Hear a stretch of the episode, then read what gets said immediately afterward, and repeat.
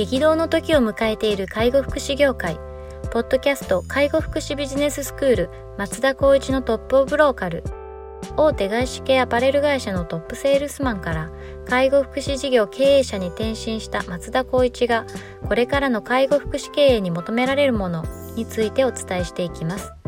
既存事業がうまくいかなくなってきた。今後の事業展開が不安などのお悩みを抱えている経営者の方。異業種から介護福祉業界への参入を考えている経営者の方。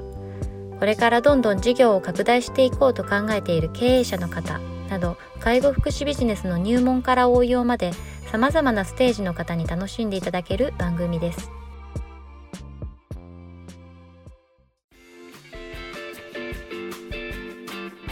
こんにちは。ナビゲーターの松本真嗣です。ポッドキャスト介護福祉ビジネススクール松田光一のトップオブローカル。トップオブローカルとは介護福祉業において地域に密着し地域に愛されることで地域のナンバーワンになることです。松田さん本日よろしくお願いします。よろしくお願いします。はい。えーと、今回ですねあの前回はあの松田さんのこうアルマーニ自体のお話を聞くというところで、はい、えーと、とトップナンバーワンのセールスクラークになるマーチャンダイジングをやる店舗運営をやるっていう、まあ、店舗マネジメントです。ね、はい、っていう3つの目標を掲げられて、まあ、13年いらっしゃって、うん、結果3つとも達成されてっていうところでいよいよこう独立というところが 目に入ってくるところだと思うんですが今日はこの独立前夜ぐらいから、はい、まあ、今のその介護福祉事業に至るところっていうのをちょっとお伺いできればなというふうに思っております。はいまず独立しようと思ったのはもうとりあえずはやるべきことはやったなっていうところが、はい、まあ一応予定として10年目標だったら13年やったっていうところと、はい、まあ、やっぱりなんだかんだ言ってもいわゆるハイブランドが落ち目になって、うん、いわゆるファストファッション。ファストファッションですね、はい、あの H&M もそうですけどユニクロが台頭されてきてやっぱりなかなか売れない状況の中やっぱりここはあの分岐点じゃないかというところで、えっと、退職して独立しようと。でいわゆる前回もお話したんですけどフリーのバイヤーになろうっていうのが目標だったので、はい。いわゆる海外でどういうところに行けば物が買えてどういう形でやれば、まあ、日本で売れるかっていうところの知識もあったので、はい、よしじゃあ、まあ、とりあえずはこのフリーのバイヤーで今のこの持っている貯金みたいなものをうまく活用しながらやっていこうお客さんも一応いるし退職する時も、まあ、何かあったら声をかけてほしいっていうふうにお客さんに言っていただいていたので、はい、大体なんとなくうなんだろうな計算できるようなあ、まあ、とにかく食っていけるっていう部分はああるとあったんですけどただやっぱり辞めるとなると、まあ、親にもいろいろと今まで協力してもらったこともあったので、まあ、父親に、えーと、辞めますとこういう仕事をし今後しようと思ってますっていう話をしに行った時に、まあ、その父親が、まあ、まだとりあえずはその創業する前に時間があるだろうから、まあ、あるもの、まあ、もともと父の部下だった方がまあ、こういったあ介護福祉のサービスをやってるから一旦まあお前ちっちゃい頃遊んでたんだから一回会いに行ったらどうだみたいな、はあ、いう話をされて、はい、まあ時間もあるしいいかなって思って行ったんですね、はい、そしたらもうあ久しぶりと。何こう独立すんの？みたいな話でこれも何度もお話してるかもしれないですけど多分父とその方は結託したんでしょうね。うもうなんかこうそんなにこう今後も継続できるようなサービスではない分野でやろうとしてることを少しこう気持ちを変えてほしいっていうことをお願いしてたんじゃないかなと思うんですけど、まあ、要するに介護っていう成長産業があるよと。お前のその今までのスキル力をここに生かしてみてはどうかっていうことを言われたそれって何年前ぐらいなんですか？そこセンサーがちょうど10年それこそ、はい、10年経って今11年目もう11月1日から11年目に突入したんですけどもうだからどうだろう。11年前。前。介護保険ができたのが1415年前ってことですね。その方はもう介護保険がする前からもうその方も先見の目があったので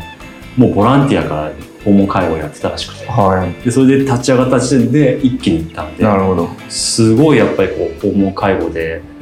まあ、ある地域で多岐にわたってやっていて、多分その地域だったらそこの会社が一番じゃないかなと思うんですけどそういうの方が一応そういったサービスをやってて、うん、いろいろ権限をさせてもらいつつ話をしながらで自分がこういうことをやろうと思ってますっていうこう事業シミュレーションを渡したんですけどそしたらもうわざわざそこのうん、と顧問の資料の方が来てくれてホワイトボードで、あなたのサービスはこういう考えですけどここで資金ショートしてここで売り上げが立たなくなります。っていうことを厳しい。バンと出されて。い。や俺いけると思ったんだけどこれな専門の人が見たらもう単純なの。で、はい。いけないんだ。ちょっと考えを改めようって思ったんですね。はいはい。でその時にそこの会社が、えっと、介護の資格を取れるあスクールやあスクったんでールですね。はすよでもうちょっと前時間もあるんだったらスクールやってみたらって資格も取って別に損はないよみたいな、はいじゃあ取ってやってみようかなみたいな感じで入い。ってはいやってた時にあこういったところでで病院とか研修に行ったりとか、はい地域のところにも研修行くっていうやつだったんですけどいやこれはひどい環境だなとそれはあれですか？あのいわゆるこうヘルパー2級みたいな。そうですあヘルパーに行けるとはい取りに行ったんですけど、今で言ったら初任者初任者研修。はい。取りに行った時にいやもう本当にすごいと。もう、はい。おおじいちゃんおばあちゃんは物で扱ってるしそれこそエリアはちょっと良くないエリアだったんですけどああのー本当にスタッフもどうだろう。その時は今でこそ割とこう4代出てる人たちも多かったりしますけどもう中卒？高卒のレベルの人たちがもう大半いて、はもうそれこそスタッフのことをいがみ合ったり、うん。おじいちゃんおばあちゃんのことを本当にこう物で扱ってポーンとこうよ入浴してる時も投げてたりとか。もうこれにちょっと僕腹が立ってきて、はい。でそういう話をまあその方に話したところそんなに腹立つんだったらお前自分でやってみないいじゃんみたいな。ことも言われた記憶があって、はい。でその上で「いやでもな」ってどうしたらいいんだろうなって言ったら「お前ファッションが好きだしいやファッションが好きなんじゃないんだよ」と。ファッションが好きじゃなくて自分で多分はい仕事を起業したい、自分で経営したいと思ってるんじゃないって言われて、うん。そこにプラスアルファの自分の経験を付け出すことが自分にとってやりがいを持つことなんじゃないのって言われてはい。ファッションっていうのをちょっと一旦置いたんですよね。あ、そうなんね。そうした時に自分が経験したちょっと短い経験の中のこの介護分野を見た時にこれがもし綺麗な環境でうん。働きや働きたいと思う環境だったらいけるんじゃないかなっていうすごい単純な発想になってよしじゃあやろう なるほど。思っちゃったんですよねはでやってでももちろん大変ですけど創業するっていうことで一番まああのホームページの多分代表者インタビューっていうのが書いてあるんですけど、い。はい。やっぱこのイメージの環境を変えなければここって変わらないんだろうなっていう使命感がふつふつと湧いてきてしまって、はよしじゃあ僕はこのスキルを持って介護福祉のサービスを変えていこう。っていうところでその創業に至りました、なるほどですね。、は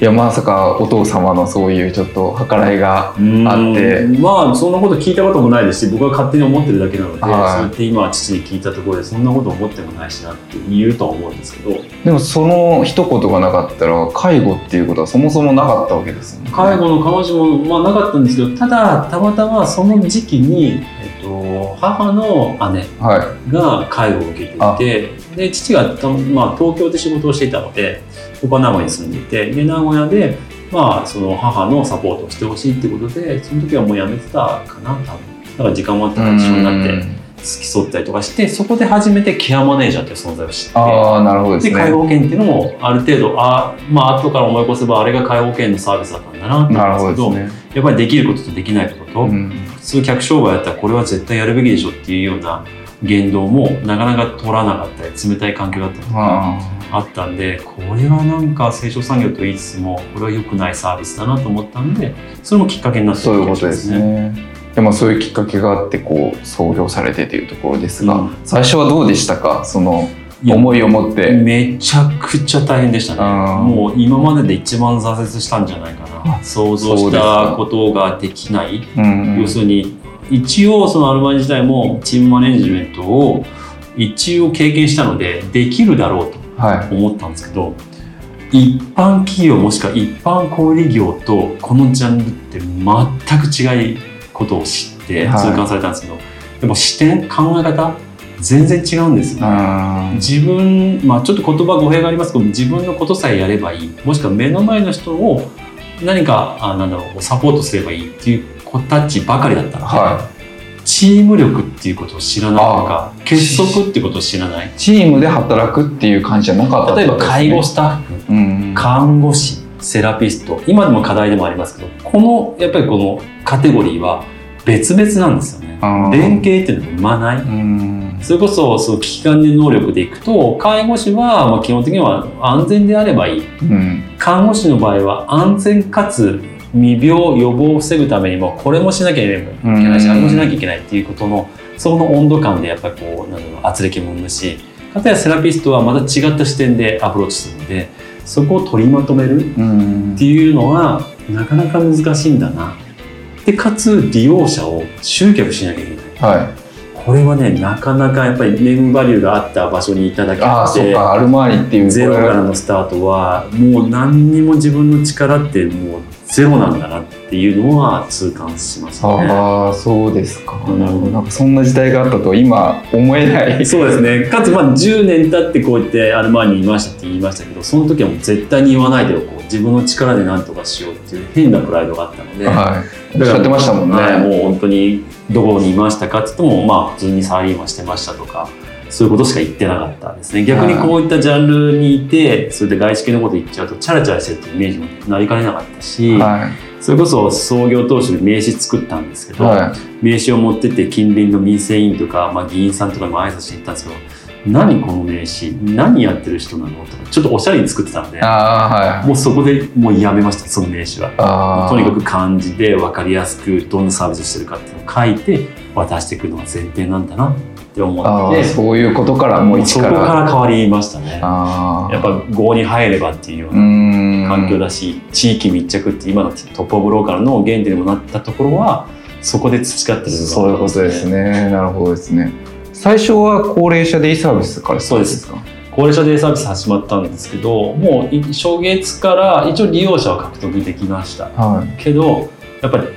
うんとそこからは上がらないですね。で上がらないって言った時に視点を変えたのが必要とされてるサービス今も常に言ってます。が必要とされる環境にならなきゃいけない必要とされるサービスしなきゃいけないってなった時に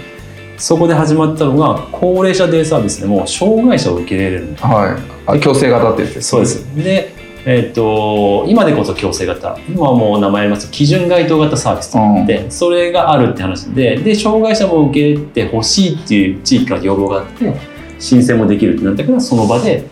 高齢者と障害者が一体的にサービスを受けれるような環境にした。うん。でそこでちょっと少し数字上がったんですけどそれでもやっぱりなかなか増えない。はい。もうここでやっぱり資金ショートしますよね。運営のランニングコストで資金ショートしたからそこで改めて銀行に